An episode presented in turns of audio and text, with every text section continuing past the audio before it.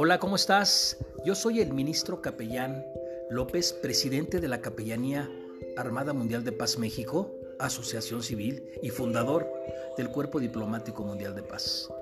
Te quiero invitar para que escuches por este medio todos los días una pequeña semblanza de los derechos humanos para que vayamos compartiendo los inicios y los artículos de la Declaración Universal de los Derechos Humanos y estar más empapados sobre el tema para poder conocer y poder comprender cuáles son nuestras, nuestras obligaciones y cuáles son nuestros derechos.